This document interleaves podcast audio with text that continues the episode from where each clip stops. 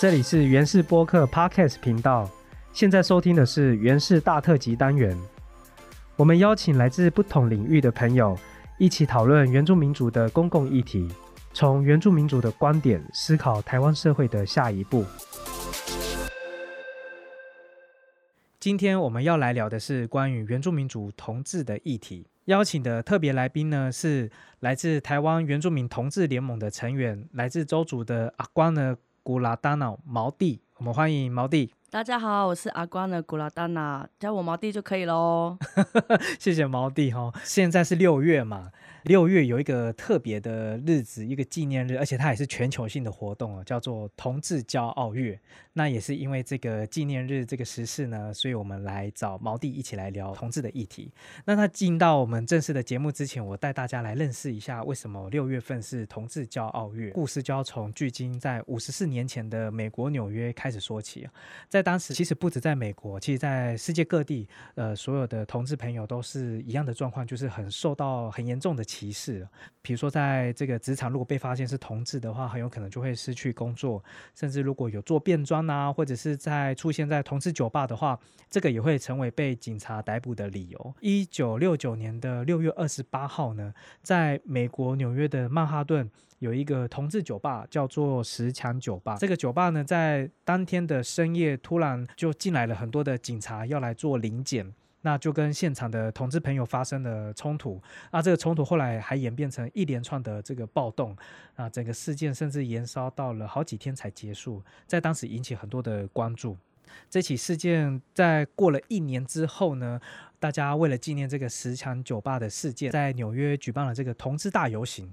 那这不仅是全美国的第一次的创举，它也撼动了全世界。其他的国家也在这一次之后呢，陆续举办了自己的同志游行。那世界各地的这个社会啊，还有政治也开始有所改变了，对这个同志的权益有更多的重视和保障。大家也渐渐的意识到，同志议题不只是同志的议题，它也是关乎于所有人的人权议题。所以到现在呢，每年到六月的时候，这个全世界都会纪念同志骄傲月这个纪念日。从这个纪念日，我们来看台湾，其实台湾号称亚洲民主的灯塔。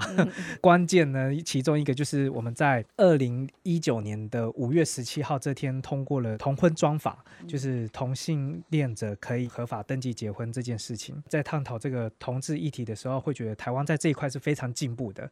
但是其实，在原乡部落里面的族人呢，往往会受到主流社会的价值啊，还有这个部落的传统文化，甚至是宗教信仰很多情况的因素，会形成同志他的呃各种压迫的情况，让他在生活中没有办法自由自在的表现自己的性倾向或者是性别认同。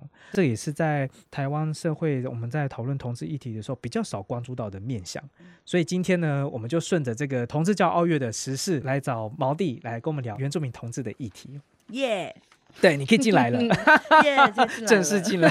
今天呃，要聊这个原住民同志的议题啊。我想说，先从前面我们有提到，其实台湾有一个在二零一九年一个创举嘛，通过了同婚专法，是亚洲第一个可以合法。让同性登记结婚的国家，那就你的了解，二零一九年到现在其实也过了几年嘛。那就你的认识的范围里面，有没有原住民用这个同婚装法，然后有同性婚姻登记结婚这样子？有不少哦，不少是不是？因为在我的范围里面，在我的朋友圈没有。是你身边什么样的朋友？像我大学同同学就有登记结婚、办婚宴等等，没有像以前讲结婚就是结婚，现在还会分登记跟你们宴客。对对对对，我们这边讲的是那个了，在这个户口名簿啊、身份证上面正式登记配偶栏是，对对对对对，有有有，就是有大学也有，家人也有，朋友都有。你家人也有，我家人真的是我自己也觉得很惊人。不会就是你本人吧？不是不是我不是我，是我亲弟弟他。哦，你亲弟弟，我亲弟弟 他也是呃跟他的伴侣登记第二第二还第三年了，回到原乡老家居住。哇，对对，我目前还没有认识到这样子的朋友，所以对我来说，这个真是一个认识一个新的世界。是啊，有听闻过他们这些呃这些朋友或者你的家人，他同志婚姻登记结婚之后，那他们后面的生活遇到什么样的状况吗？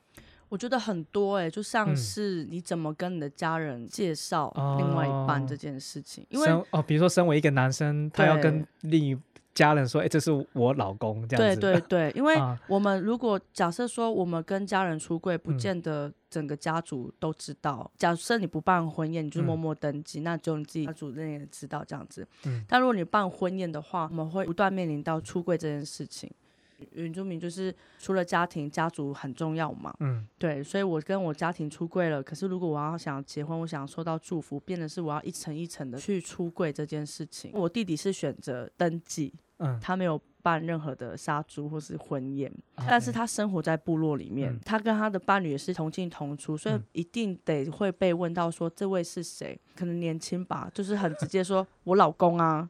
然后就他不会在乎别人怎么想他，如果就跟他个性有关，他觉得他这样子 OK 就好。那可是我有听过很多要介绍的时候，他不知道该怎么介绍。对他要说我的太太吗？还是啊我的很好的朋友？还是什么什么？对。就是会顾及到对方怎么看这件事情，尤其是假设他们真的还留在部落生活的话，那有些人很大方，直接办婚宴喜帖一一个一个发，嗯，那你要祝福就祝福，不祝福就没关系，这样子，对，对啊，所以说各种情况。都都有听过，我目前还没有收到来自于这个同志婚姻的喜帖，嗯，对，很期待，因为不容易啊，你要办，你要你要办一个婚宴真的不容易，因为有些人是选择，像我同学或是朋友，他们是选择只邀请自己真的很好的亲朋好友去参加。就比较不会是大家想想象那种大很大型的大规模的流水席的那一种，对，有发喜帖的，对对对。我想要聊这个话题的呃原因，就是说，像我们异性恋者，就会很自然而然的，如果有结婚的话，这这些其实不太会是一个需要烦恼的地方，就是哦，结婚了，然后身为一个男生，然后可能跟一个女生结婚，然后回到。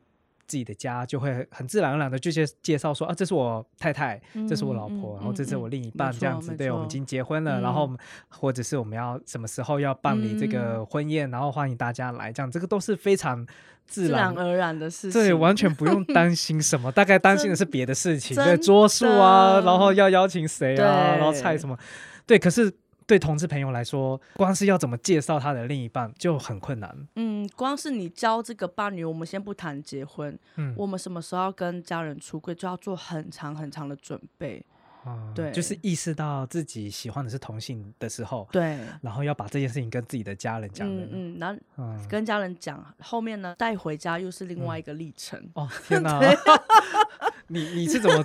突破这个，三十三岁了哦，你自己揭露了，对，我自己无所谓，对啊。所以你是我出柜，我真的跟家人跟我自己是家呃妈妈出柜是呃十九岁。等下等下，我们一步一步来。好，你你是从小就。意识到自己在念国小、国中的时候就知道自己喜欢同性，对我五年级就知道了哦，就还差不多十岁左右，差不多，嗯，就知道自己喜欢是女生这样子。对，然后中间到十八岁以前，我都是比较是非常隐晦，然后隐瞒，然后不正面去不正面去回应这件事情，因为那个时候对同志太多的刻板印象跟言语的歧视，嗯，就譬如说是比较。呃，中性外表的女生很常被听到说你呃不男不女，或是男人婆，或是蕾丝边。然后男生的话可能就是娘娘腔、直玻璃，然后什么菊花肛门等等。然后就是会很常有这些语言，所以那个时期我觉得是儿少时期的时候，其实学校也没有相关的资讯跟教育的资源，所以那时候我的方法是就是不正式回应，也会躲，然后会隐藏。你的外貌看得出来就是比较中性的女生这样子。然后那我我那时候有教另外一半，然后大家都同学彼此都知道哦，他们两个就是一对女生跟女生这样子。对，但不会直接攻击啦，因为我觉得那个时候可能也因为我的个性跟班上同学也是蛮融洽的，所以大家不会拿我的这个形象去攻击这样。但只是有时候会。时不时听到玩闹，或听到一些字眼，你会很敏感吗？还是会紧张一下这样子？哦，就知道那个字不好的一个攻击，对啊，歧视的，对啊。而且那个时候有很多那种关于同志的新闻媒体，都是在讲同志自杀、同志艾滋病。那时候其实对同志的风气其实非常负面。我觉得如果是生长在那个时候的跟我一样是同学的话，你要去跟人家谈你的性倾向这件事情，是本来就很难启齿。也经历过了学生的阶段之后，然后进到青春期，甚至再更大一点进到大学的时候，那那段时间跟家人表示你的性别认同，还是在更晚跟家人出轨的？嗯，差不多二十几岁的时候，对对对，对，十八十九，十八，应该是十八十九，对，大一、大二，十八十九，对。跟家人跟我妈妈出轨，我弟弟是早就知道了。我弟弟小我六岁，我们两个有点像一起扶持长大，所以他也都知道每一段时期的女朋友是谁。那你也都知道他的每一段的男朋友？没有没有，他那时候没有，他那时候都还在探索，他还没有出轨，他比我晚。你是在大学刚念大学的时候跟家人出轨这样子？对，主要是我妈妈。再到后来还要带自己的另一半回家，又是另外一件情况。对对。这个都是一个一层一层的，一层一层。国小五年级就开始交女朋友哦，不是同一个，就是会换嘛。哦，我我也说从国小五年级交女朋友到现在，带回家里是还好，就是学生时期，因为你很好讲，因为女生很不容易被被怀疑，就觉得哦他们是好姐妹，对，他们好朋友这样子。可是慢慢到了，就想说，家人想说，怎么一直带女生回来？就是想说，哎，你都没有交男朋友吗？你为什么打扮这样？你为什么都不穿胸罩？很多疑问。然后头发要留长啊，要穿裙子啊，行为举止要像女生呐，就开始一直被讲，一直被讲。嗯，家人会有这样子的对提醒。嗯，然后是因为要到大学跟妈妈讲出我是同志身份的时候，嗯。他其实早就知道了啦，在亲口面对面跟妈妈讲你自己是同志身份的时候，其实这是一件非常需要有勇气的一件事情，因为那个时候同志的社会观感是非常非常差的。我们也都知道很多人出柜，然后家人不接受，然后就发生很多很多的事情。因为同志的话，会有很多这种想象，我说的话，我妈会不会去自杀之类的，所以你会带着很多很多担心。就说哇天哪，为什么我的孩子是同志？所以当我说出来那一刻的时候，我很紧张，我怕我妈把我赶出家门，我怕我妈不认我这女儿。哦，我跟我妈关系是非常好的。嗯，结果妈妈的回应就是说，我早就知道了。嗯，真的是喜极而泣耶！我就是又感动，然后又这完全没有在一开始的意料的。没错，我。那时候出柜的想象全部都是坏的，没有一个是好的。不曾想过说家人可能会接受啊，怎么不可能？所以那时候他的回应的时候，我真的是喜极而泣，而且我很兴奋又很雀跃的，马上跟我妈分享，从五年级到现在，我交女朋友有谁谁谁，老带回家里过，对，都带回家里过这样子，真的是非常不容易的一条路哎。对啊，对。可是带回老家就是另外一回事了。带回自己平常的这个居住地址，对对，那是另外一回事。然后又带回自己妈妈的原生部落，部落啊，或什么，那又是另外一回事了。出柜之后通过了这一关，又是正式的带回家，跟自己的家人介绍说这是我的另一半，对，也是另外一个关卡。其实我爸妈都是从不同部落，因为工作而到北部定居生活。啊，妈妈是嘉义。爸爸是花莲嘛，所以我们孩子们跟原乡部落的亲戚朋友们关系其实都不错，只要是。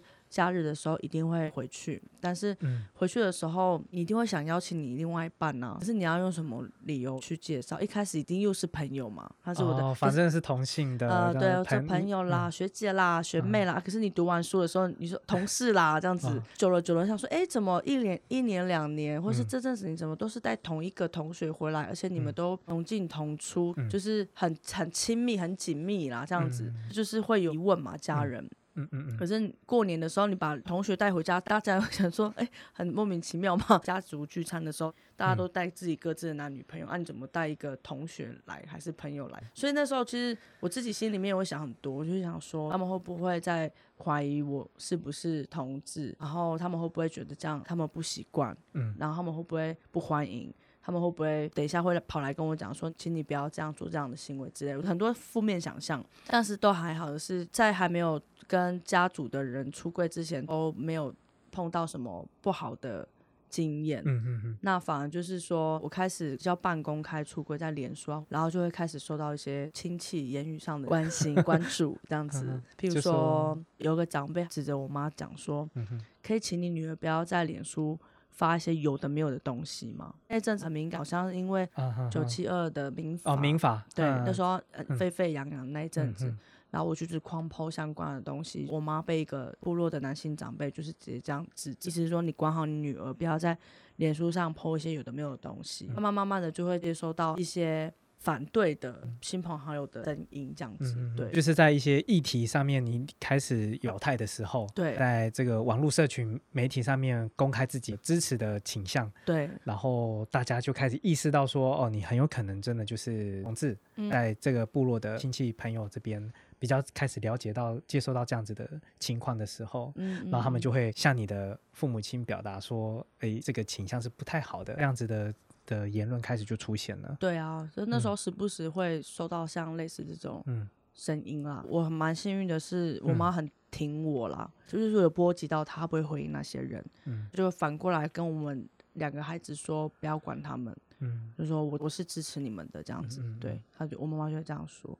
像这样子，即使同志朋友在生活上面很很常受到压迫啊，或者这这种歧视，其实如果有关注这个议题的话，都大概都可以了解，确实有这样子的情况。对，那就你的了解，在原住民部落里面、原乡部落里面，面对这样的情况，相对于非原住民的社会群众来说，是有什么比较不一样的情况吗？不管是爸爸或妈妈那边的部落，是虽然他们是不同族群，但是我部落有一个一个。呃，特性就是说，大家的生活彼此都非常紧密，不管你是不是同一个家族的人，其实大家都生活在一起，非常紧密。所以，假设如果部落对于同志的这个观感不好的话，你是你是同志这件事情很快被传开。是，可是那个人有有准备好说大家都知道这件事了吗？那如果他没有准备好，那他如果收到一些反对的声音，那他他会怎么应对？然后有些人真像我弟就不在乎。嗯，他觉得 他，他觉得他生活过好就要管你们这样子，可是有些人就会在在意啊，对啊，对对，那个是一个群体的关注的，对啊，比如说我们在如果是在都市生活的时候，有时候我们可能在一栋大楼里面租的。是或者住的房子是这栋大楼十几层里面的其中一层，对，但是今天我是不是同志，或是我是一个什么样的人，其实其他楼层的邻居是是。不 care，甚至完全不知道的。对啊，对。但是在部落就不是这样子，在你在你住这个这个地方，你的左邻右舍，然后甚至整个部落里面全部的都会知道大家彼此是什么样的状态，什么样的生活。嗯嗯。对，因为大家的的这个生活上面的关系本来就会比较密切，在部落里面。对啊，而且我们我们在我们在旅外的孩子们，嗯，还是会回去，还是会回去，只是说就是到那样的生活的场域里面，就会一直。嗯，被关注，被关注这件事情，谁谁家的女儿，谁的儿子是？对，可是我们又不可能不回我们的家人，我们的家族，我们都都在那边，我们不会，我们也不可能不回去，因为有些可能非原民的朋友，有可能是他可以跟家族出出柜，可是家族的人可能都四散各地住在一起或什么之类的，那可能那个状况可能又会不太一样。可是是我们是可能在部落出柜了，就变成是我们真的每年回去都要就是。一直在担心这件事情，说回去会不会又又有谁要来跟我讲什么？或者，可是我我不可能离开部落啊，对啊，我不可能不回去啊。所以就会变成是说，在部落宁愿会比较隐藏自己的这这样子的情况，离开的话就会比较公开，这样会会吗？会是这样？会，我会呃，我我遇遇过很多，就是不管是在离开部落，因为就学就业要离开部落的。同志朋友、原住民同志朋友们，不敢说全部，很多都会选择跟部落保持一个距离。嗯，就是我可以在外面，我可能我，譬如说我在台北，我可以很自由自在做自己，跟我女朋友在街上牵手啊、拥抱等等，然后跟朋友介绍就是女朋友，都自然而然，然后非常非常自在这样。可是回到部落的时候就没有办法这样做。对，所以所以保持保持那个距离，有时候也是一种，也是对原住民呃多元性别者的一种策略，跟部落呃拉出一些距离，这样子，才不会让自己不不会被支持。可是可是我必须要说的是，不是大家都想象说部落一定都是保守反对的，因为我真的也是因为我出轨，也是有听过，虽然部落很多因为宗教信仰的关系，或者是因为可能是。不知道是哪一国人留下的一些价值观，然后就是一男一女这件事情是非常的坚守、坚坚守，嗯，不可以不可以有任何变动。对，所 以所以可是可是当我出柜，我发现我出柜有受到一些压力，可是我也收到一些，应该是说支持，就是来自部落的族人嗯的支嗯持，嗯。然后会偷偷跑来跟我说，嗯。我以前也跟女生在一起过，或是我啊以前有欣赏过哪个男生，可是都是偷偷的。来来自部落的长辈吗？还是各种都有？我刚刚不 想嗯讲我的部落在哪，因为我怕那个曝光率太高。真的是有收到说他其实不反对，他其实不排斥，OK，是有其实是有这些声音的，嗯只是他可能在那样的场域没有办法就是直接说出来，或是他比较少数。嗯，对，所以以所以你说部落完全反对吗？我觉得还是因人而异，因为支持嗯。的人他他就会给你一个拥抱，或是嗯。跟你多说一两句话，嗯，对对，就是默默的这样子，嗯，那除了刚才我们提到说，呃，族人如果有这样子的性别认同跟倾向，就是在统治这一块的的情况的时候，嗯。他在部落里面会感受到特别重的压力，是来自于部落是一个很紧密的生活状嗯态的一个、嗯。一个一个模式。嗯，那除了这个原因之外，你觉得还有什么原因是造成大家在在部落里面比较没有办法很自在的表达自己是同志这件事情？我觉得刚刚你提到那些，可嗯，家能一些族啊，或是亲，嗯可能有一些就是呃宗教信仰也会影响、啊宗教信仰对啊，也嗯会影响到。然后或是我觉得有些是不呃不可考的那种对于性别的 一些价值观。嗯可是你说那个价值观到底是来自呃我来自我们原住民族的价值观，还是是来自哪里的价值观？嗯那个我觉得那个很不可靠。嗯但所以我觉得就是层层的这种一层又一层的那种累积，所以就是在部落出柜这件事情本来就不太容易。嗯那宗教信仰的话，我因为我自己本身没有在上教会，嗯可是当然我很多大学同才一群也是原住民多元性别者，那他嗯们同时也是就是在教会服侍的孩子们，嗯。他们就是最容易在宗教信仰这一块卡住。这里提到的宗教信仰是就比较偏是基督教相关的，比如说天主教啊，或者是基督教。嗯天主教，对、嗯他们会比较容易卡住。嗯可是那卡住不是他们的问题，不是他们的错，因为嗯在教会呃里面一直接收到这样的讯息，同性恋是有罪的这件事情，嗯会让他们就是非常有罪恶感，会让他们不知道怎么看待自己。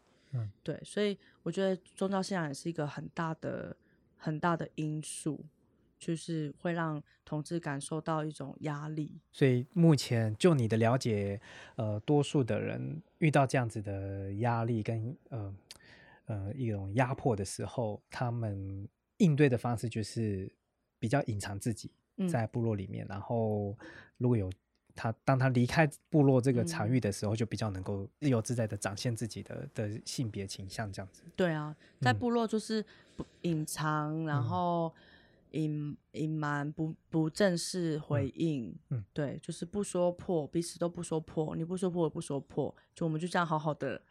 好好嗯的就是生活等等，就是没有办法。可是那个不说破嗯。会让我觉得说，可是我就是没有办法自然而然的跟他跟大家介绍他是谁嗯这样子。我认识的一些原住民的呃青年的多元性别者，他们有嗯时候也会，如果在台北就业就学，他们也会找同志友善的教会。哦，对他们，嗯，就现在有这样子的，有，他们嗯就在台北不少嘛，嗯就是对同志友善的教会。那可能在原乡部落有，可是要、嗯要找。你有听过哪哪些地方、什么样的人或者什么样的组织曾经做过什么样的努力，然后让试图让这样子的紧绷的关系有比较缓解，甚至、嗯甚至有有比较健康的一个发展？我觉得应该，我觉得要突破，我觉得就是一直不断不断的跟，不管是跟就是跟部落的人开启这个对话，嗯一直不断不断的去开始。嗯，你看上次，你看上次部落在谈呃同志议题的时候，就是二零一八年的公投嘛，嗯，那那公投不是大家就去讨论说这个要投什么的，所以嗯。那那个同志这个话题在部落被开启了。我嗯。觉得即便是公投没有过，嗯，对，可是他自没有过的，对，可是他他他也某种程度，他开启了部落可能亲子跟亲子之间的对话，或是亲跟亲戚的对话。嗯，你不支持，你不认同，可是我们有一个对话的过程。嗯，为什么你不支持？那为什么我支持的一个过程？然后慢慢慢慢一直讨论。那热线就是台湾同志热线，曾经也有被某个部落的文件站的赵赵福邀请去谈同多元性别。哦，由外部的人来去部落去谈什么是多元性别。某某种程度也会松动一点点，部落尤其又是文件站，都是长者，文化健康站，对对对，都是长者。然后当外是外面的人进来，以一个讲师、老师的身份进到部落，然后去谈就是对对性别的时候，其实听那个伙伴说，就是当场的回馈都蛮好，就是蛮好。那个对话，那个那个疑问，那个对对多元性别的那个疑问呢，有被开启，是说这件事情。他就是让长长者接触到，那长者问问题，表示说他想进一步了解这件事情，才会去提问，所以是有某种程度的去松动。所以我就觉得说，至少有互动沟通的开始。所以我觉得是不管用任何形式，他这件事情要不断不断去互相沟通。对，我不敢自己在部自己部落讲，那我可以邀请别人来我的部落讲，这也是一种方式。确实是一个我们在。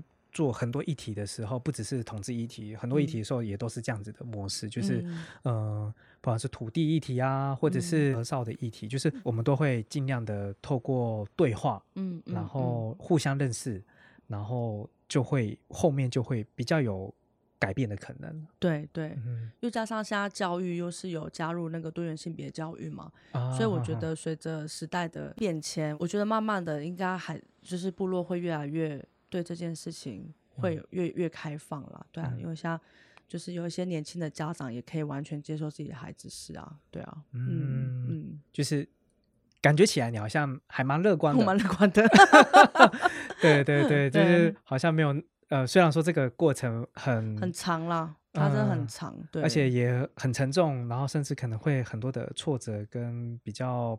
悲痛的的一些情况，但是，呃，就就你刚刚分享来说，你对于未来还是蛮蛮乐观的。我很乐观，可以跟大家分享是，我觉得最伤就是最伤害我的一句话，就是因为我是同志这件事，最伤害我一句话就是说，嗯，因为我我我爸爸在我二十四岁的时候过世，然后我我家的很亲的家人就曾经就是在我爸过世在跟的时候跟我聊天，他就是直接跟我说，嗯，你爸爸会。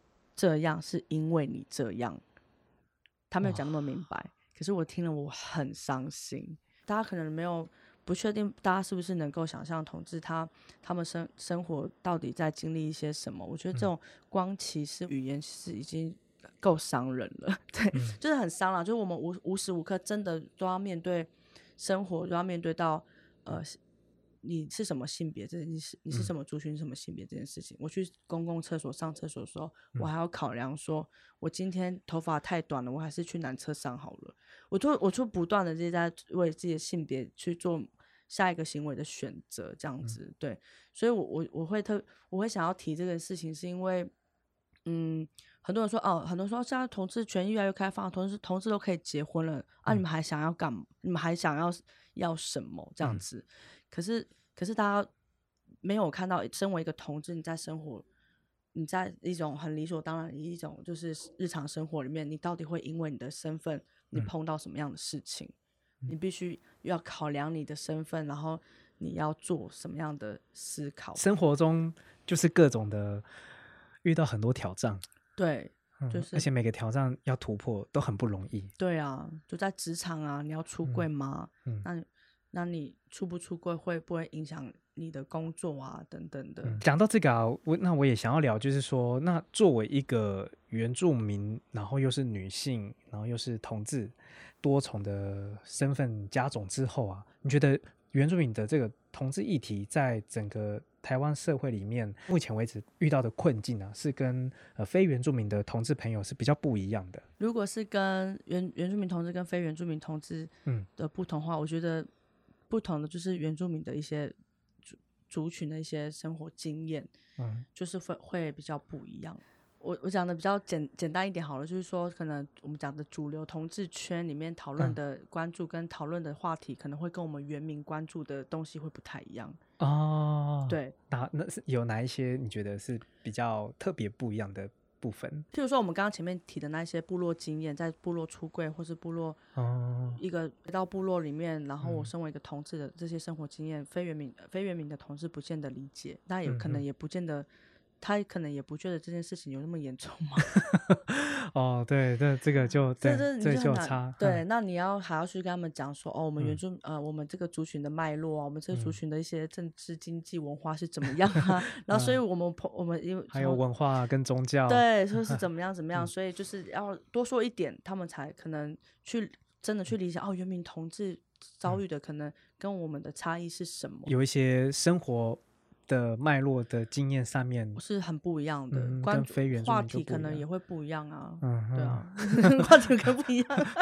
这个我我没有办法插上话题，因为我真的 这个这个哪里不一样啊？就是我跟你讲，呃，还有一种是我也是很常听到，就是即便我们都是身为一个性少数的族群，主流同志，有有时候遇到原民同志，还是会很多刻板印象啊。哦，譬如说原住民都很大。啊。原住民体力很好啊，就是就是很不一样，就是从这边就可以看出我们的生活经验跟我们，就是他们对原民这件事情可能还是理解的还是有限，对对对，所以变成是我今天是身为原住民，我身为同志，我又是男性的话，我今天听到有人一直想要跟我约说，因为原住民很大，很会。腰力很好什么的，我就压力很大啊。可是我就想说，你是哪里听来的，或者什么之类的？对啊，就会一直受到这种刻板印象的那种期待，然后你让他跟他解释。哇，这个真这个真的是非常不一样。但听下来啊，就好像是说原住民他本来既有的一些在非原住民社会里面有的刻板印象，对，他也会发生在呃原住民同志的。的这个情况，而且是同志跟同志相处的时候，然后但是有些是原住民同志，有些是非原住民的同志，他们也是会带着对原住民本来就有的刻板印象，在这个互动里面就会发生，嗯，很多的歧视啊或者是误解这样。对，没错。我觉得在职场，像我以我做比方来讲，因为我现在都是在原民原民圈工作嘛，所以我都我比较是同温层这样。但那我之前有在非原民的。主要的场域工作，那真的你会因为你的性别，然后嗯虽然他们没有明讲，但是你可以感觉出来那个尴尬，就是一个主，就是一个主管就问一个一个问，就是说，哎，闲聊，说，哎，那那个女生，你结婚买房了没？老公怎么样？你结婚你买在哪里啊？什么的，聊到我的时候，就看着我。就就走了，因为他不知道怎么跟我聊天，然后我就我我没有觉得不舒服或是被针对，但是我又觉得说我自己我觉得好尴尬，我说是不是不知道怎么跟这样性别的人相处，在在那个我那时候工作的场域的里面，所以我很常这样。譬如说我现在工作，我也会有我有不会想说我要不要在工作上面出柜，会不会影响到我要服务的人？嗯，对，所以就会一直有有这样的，因为我我觉得我在同文层比较高的地方，因为我是在做社会工作。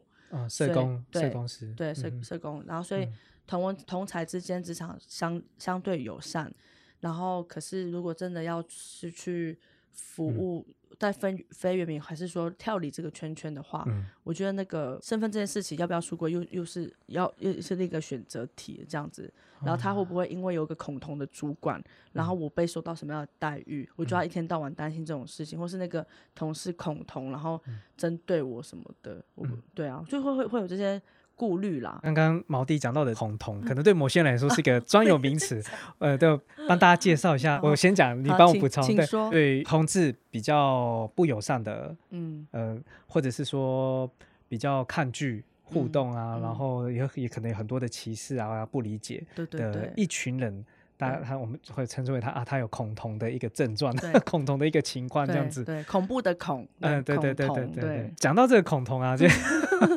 其实也有个纪念日是针对这个这个恐同，就其实它就是在五月十七号，嗯。那五月十七号呢是国际不再恐同日哦，对对对，啊，前面其实我们有提到说台湾是那个嘛，呃，亚洲第一个可以同志合法登记结婚的国家，那它是在二零一九年通过的，那就在二零一九年的五月十七号，嗯，也就是这个国际不再恐同日这一天通过，嗯嗯嗯，对，那它的它的全名呢翻成中文是反对同性恋恐惧症、跨性别恐惧症和双性恋。恐惧症国际日，嗯，对对，那我会特别提到这个，是因为他他他的这个纪念日的的由来，其实也蛮，我觉得也是蛮有典故的。嗯，这是什么中文？蛮有典故。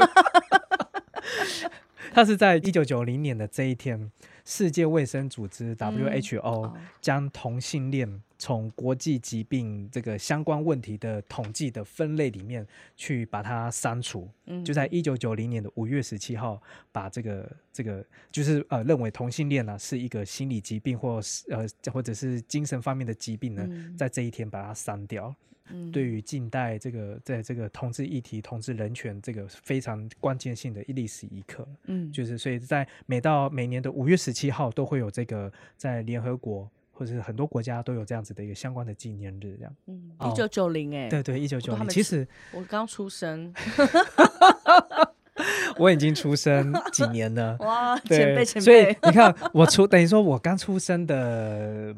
没几年，没几年，其实那个时候的全世界还是还是把同事同性恋当做一个一个疾病。对啊，对，其实它也不远呢，其实没有对，没有那么远，三十多年前了。对啊，对啊，对啊。所以，呃，我觉得放眼这个这个人权进步啊，同志议题、同志权益的进步，其实是很长久的一个历史，慢慢的不断推进。对，所以。聊到我们今天关注的这个原住民同志的议题啊，就就刚刚毛弟的分享，我们也发现到说，其实到现在此时此刻，即便台湾现在呃在二零一九年通过了同志可以合法登记结婚啊，也真的有人真的就登记结婚了，甚至也有原住民的这个朋友，然后登记结婚，甚至回到部落。但是其实，在部落里面还是比较普遍的情况是，同性恋者他在部落里面。他还是会比较隐藏自己，而且他在生活中还是会面对很多的挑战，很多的不理解跟歧视的这个 情况，这样子。所以，但是我们又回头看这个历史脉络的整个统治权益的发展，发现其实它它是一直不断在进步的。然后，只是这只是这个时间真的很长，嗯，很长。但是我觉得刚刚毛弟有讲到一个重点，就是说。如果我们持续的对话、持续的沟通、持续的让呃让不理解的这群人更多的理解同志的情况的时候，情况是有可能会改变的。是啊，我相信是对。虽然好像现在感觉这个是进到节目的尾声了，但是我还是想要讲一个哈，就是就好像毛弟在其实他有一个特别的一个经历。就是毛弟在二零一一年哈，他还在念大学的时候，他呃在花莲念东华大学，那在那个时候，他举办了花莲有史以来的第一届的这个同志。游行就叫这个花莲彩虹嘉年华。对，在二零一一年的时候，对，你当时是怎么怎么 促成这件事情？你当时还只是一个二十几岁的真的大学生，我真的觉得就是你趁年轻的时候，你知道，就是 想做什么就做什么，那那股憧憬就是促成这个。对，但但是我必须，而且这件事情在花东其实是特别少见的。对，就是应该是算花东第一次的。关于呃同志的游行，嗯嗯，对，就就就连大家平常要公开的讨论同志议题，其实，在花花莲啊、台东的这个真的是很少，因为我自己本身是台东长大的，对我甚至到嗯大学也是在花莲念书，嗯嗯，对对，所以所以我在花东这个这个生命经验很很久，就就我的印象中。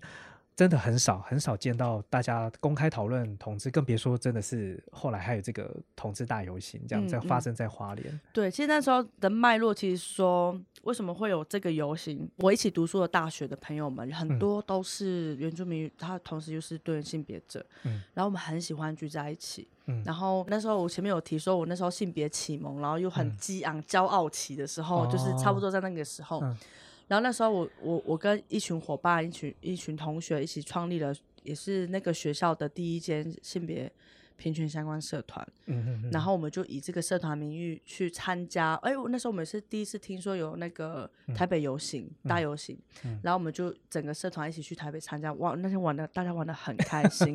可是那时候我必须说，我我我那群同学同时是。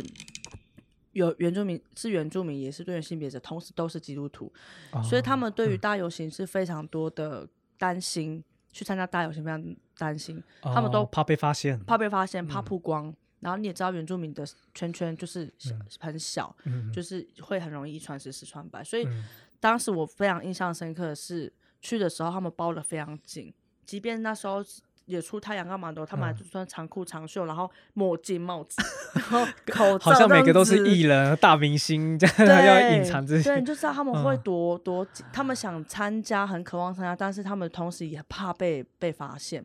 但是我们真的去到现场，其实根本也我们不怕被发现的原因，是因为人真的非常多，好几好几万人，对，因为那都是好几万人在走游行，所以你。你一个普通穿着，媒体是不想不会拍这种人嘛？媒体就喜欢拍那种奇装异服或者是就是有吸引力的人，所以那时候参加经验我们都感觉蛮好的。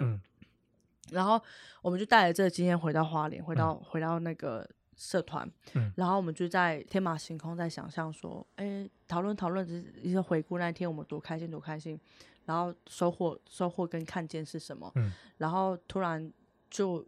就不知道有谁蹦出一句说：“哎，那我们来办看看花莲的同志游行。”然后那种起心动念是，其实大家大部分还是多少谈到自己部落的经验，比如说他的这个身份，部落很难很难去去谈，去去去看见他这样的身份，或者是他回去都要隐瞒，要装 man，然后就是等等等等很多这样的生活经验，他们就是说，那我们有没有机会办游行？然后我们用一个原住民的，用一个族群的。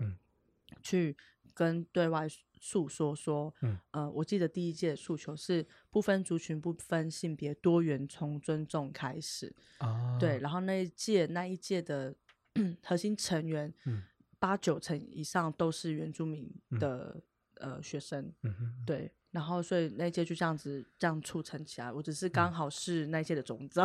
哦，第一届，对对。可是那群伙伴后来就是办完一呃前三届的游行，也都慢慢的就是淡出了。所以从二零一一年之后，在花莲第一次有这个呃同志游行。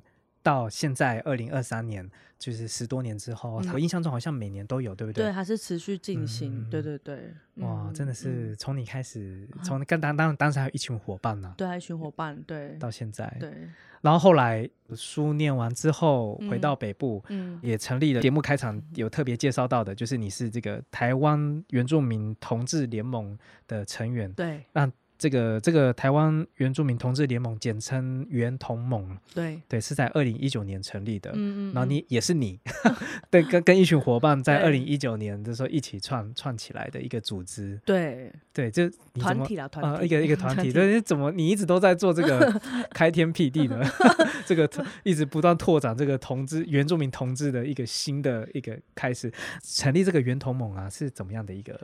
背景，起初其实，在台北有一个固定定期定期的一个聚会，它其实叫做原住民聊天室。那原住民聊天室是在台湾同志热线底下的一个小组，一个小组聚会。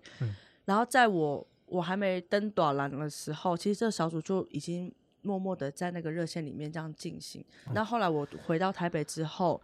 我我接触了里面的成员，其中有一个叫咖啡，然后他也是在早期聊天室里面的成员之一，然后那他也一直都是聊天室的一个一个主揪，一个一个负责的人这样子，然后后来就是呃，可是我那时候接触到里面聊天室的人，其实都有点。年长了，年长有没有到什么？没有到 就是里面的普遍平均年龄层高你一点点，对，高我一点点，对。然后你就比较没有遇到跟你比较是平辈的，然后还有甚至更年轻的，就比较少。对对对，然后慢慢我我就开始加入那个聚，他们呃聊天室的聚会，加入加入。然后那可是那些其实，在某一个阶段的同志的朋友，可能他可能到了四十岁啊，三十岁、四十岁，他们可能会重心慢慢的往他的工作去去摆的时候，其实那个人就会慢慢的淡出。我接触的时候，有一一群新的一批的年年轻人也开始加入到这个聚会里面，然后那一群草创的一些朋友们，然后那。呃，那个契机也是因为说，本来聊天室都是热线在支持原住民去原住民同志去有这个聚会，然后那时候人越来越多，就是就是我们青年越来越多的时候，其实他的这个聚会跟团体慢慢稳定了，所以有一次的讨论，我们是想说，那我们要不要从热线里面拉出来，我们自己就是创了创一个呃原住民同志。的团体，然后那为什么要去讲原住民同志？是因为我们要去看见原住民同志，就原住民这个主体是什么？因为在主流的原同志圈里面比较少去谈到原住民同志的处境这这个事情，相对的会比较关注比较少一点点。所以，当我们都是一群原住民多元性别者，所以我们就想说，那我们要不要拉出这个团体出来？然后，二方面也是有点昭告天下，说有这个团体，让全其实全台湾各个角落的，不管是孤军奋战的啊，或者什么的，让他们知道台湾有这个有这个团体在支持着这样子。对对对，是有种想法，对，所以原同盟为原住民原住民多做点事，呃，多做一点事吗？还是忘记？还是为同事多做一点事？所以我们这是族群与性别的一个一个团体，我们没有立案，就是我们大家都是都是上班，组织，都是都要各自上班上课，就是有空就是出来讨论要不要办活动，干嘛干嘛的，对，或者偶尔会有聚会这样子，偶尔会有聚会，对，然后都会参加每年十月的这个。我们每年一定参加，对，我们还做了一个圆同盟的旗帜，哦，然后我们也会有一个赖的群组，然后只要是时间到了，大家就开始问，哎，圆同盟今年走哪里？我们一起走好不好？然后什么等等的，对，嗯，好，今年真的是希望有机会可以可以跟你们一起参加，一定要。那如果其他朋友对圆同盟有兴趣，想认识更多的话，他。可以在什么地方找到更多圆同盟的资讯？哦，圆同盟的话，有我们有脸书，脸书什么？脸书这是什么新的平台？脸书是不是？脸书你要打，你要打台湾原住民同志联盟，嗯，然后 IG 也有，IG 也有，对，然后那很多人会以会一直有一个。误会是说，以为原同盟只能原住民身份参加，其实没有。我们其实我们的团队里面其实也有非原民的朋友，然后很支持我们，然后跟我们一起努力的，都都也是都有这样子。然后也是有人会问说，为什么是用原住民同志联盟？因为我们自己内部也会讨论说，同志这个词也是来自西西方的，也是非原民的一个。你们很多自我批判跟 反省哎。但是但是 其实我们真的很认真在讨论这个事情，也讨论一阵子。可是因为台湾的原住民族。族群非常非常多，除了官方认定的，可能还有不不同族群。只不过啊，还有一些现在没有法定原住民对身份的原住民这样、嗯，对，那现在嗯。比较是网红带起阿都阿阿都这个词嘛，但是阿都是台湾族，台湾语对，可是我们就想说用阿都，他可能是用台湾，它它可能是台湾族会使用的语言，可是对其他族群来说，他阿都是没有什么共感跟连接的时候，然后我们就会开始讨论，那用什么族群都不是，然后也然 后你又要你又要在不同族群找到类似同志这个概念的词也不容易，嗯。然后，所以我们就想说，那好吧，那就目前还没想到之前，就先暂定用统治这样子。对，其实我们都都有在讨论这些事情。嗯，这个讨论很有趣。对啊，对啊，其实会产生很多新的东西。对啊，所以想到后面大家都不想想啊，算了算了，去吃饭了。OK，所以你们也很常聚餐。有没有很常聚餐聚会？对，时不时就揪一下这样子。好啊，如果对这个。组织对这个 团体有兴趣的朋友，欢迎到 IG 或者 FB 搜寻台湾原住民同志联盟。对，OK 就会找到他们。没错。好，今天真的是非常感谢毛弟的分享，谢谢，真的让带我们认识更多，至少对我啦，也也是呃认识更多关于这个原住民同志的议题。那甚至这些，虽然我们呃前面有讲到，还有很多现在遇到的困境，现在也许短时间之内很难有突破，但是这个是一个人权不断进步的一个一个时代。所以我我觉得就好像呃毛迪也有讲到，就是他也是很乐观的看待，就是这些对于人对于一个人他被他他他自由原本的样子被压迫的时候，当然那个是很痛苦的。是。对，但是目前好像还有很多的方式可以是一起继续努力，对啊，没错，找到希望未来能够有一一步一步的往前突破这样子。嗯嗯嗯。毛弟自己最后面有没有还有没有什么想要再做最后的结尾的分享？我们在面对呃陌生的陌生的东西，其实我们包括我陌生的东西，我们都会害怕或是很多担心跟焦虑。但是其实只要就是就，但是其实只要多去聊一点，多听一点。其实那慢慢的那个距离就会拉近，因为很多人对同志还是会有很多的想象跟恐惧。然后那大我听过也大部分很多家长对于同自己孩子是同志的那个反对，其实后面是担心的。我的孩子是同志，他未来怎么办？有没有人陪？有没有人照顾？我的孩子是同志，他会不会被社会被社会歧视？被社会欺负？所以我觉得有时候呃碰到家长的对于孩子是同志的反弹或者是攻击。其实某种程度，他后面更多的是担心。所以我就会觉得说，也幸好是因为原同盟，然后让我有机会跟很多我们所谓的同志父母去对谈，让我从家长的这个角度看到那个家长那边的担心是什么。对，所以我觉得这些家长也都其实默默都在努力去理解，就是他的同志孩子这件事情。所以我觉得，假设我们的听众朋友大家对同志没有太多的接触的话，那我觉得不见得是没有接触，只是他没有跟你说，你身边可能有，他没有跟你说的话，我就可以主动去去释放出你对同志友善的一些讯息。我觉得那某种程度，就算他不出柜，可是某种程度对他们来讲，你都是一种很大的支持，就是大家一起一起关注。当 对啊，今天我们真的是非常谢谢毛弟的很深刻的分享。希望我们未来还有更多的机会，然后一起邀请不同的朋友来认识更多关于原住民同志的议题。好，那今天的节目我们就先到这里为止喽。这里是原氏播客 Podcast 频道，由财团法人原住民族文化事业基金会所制作。我是古乐乐，我们下次再见，拜拜，拜拜。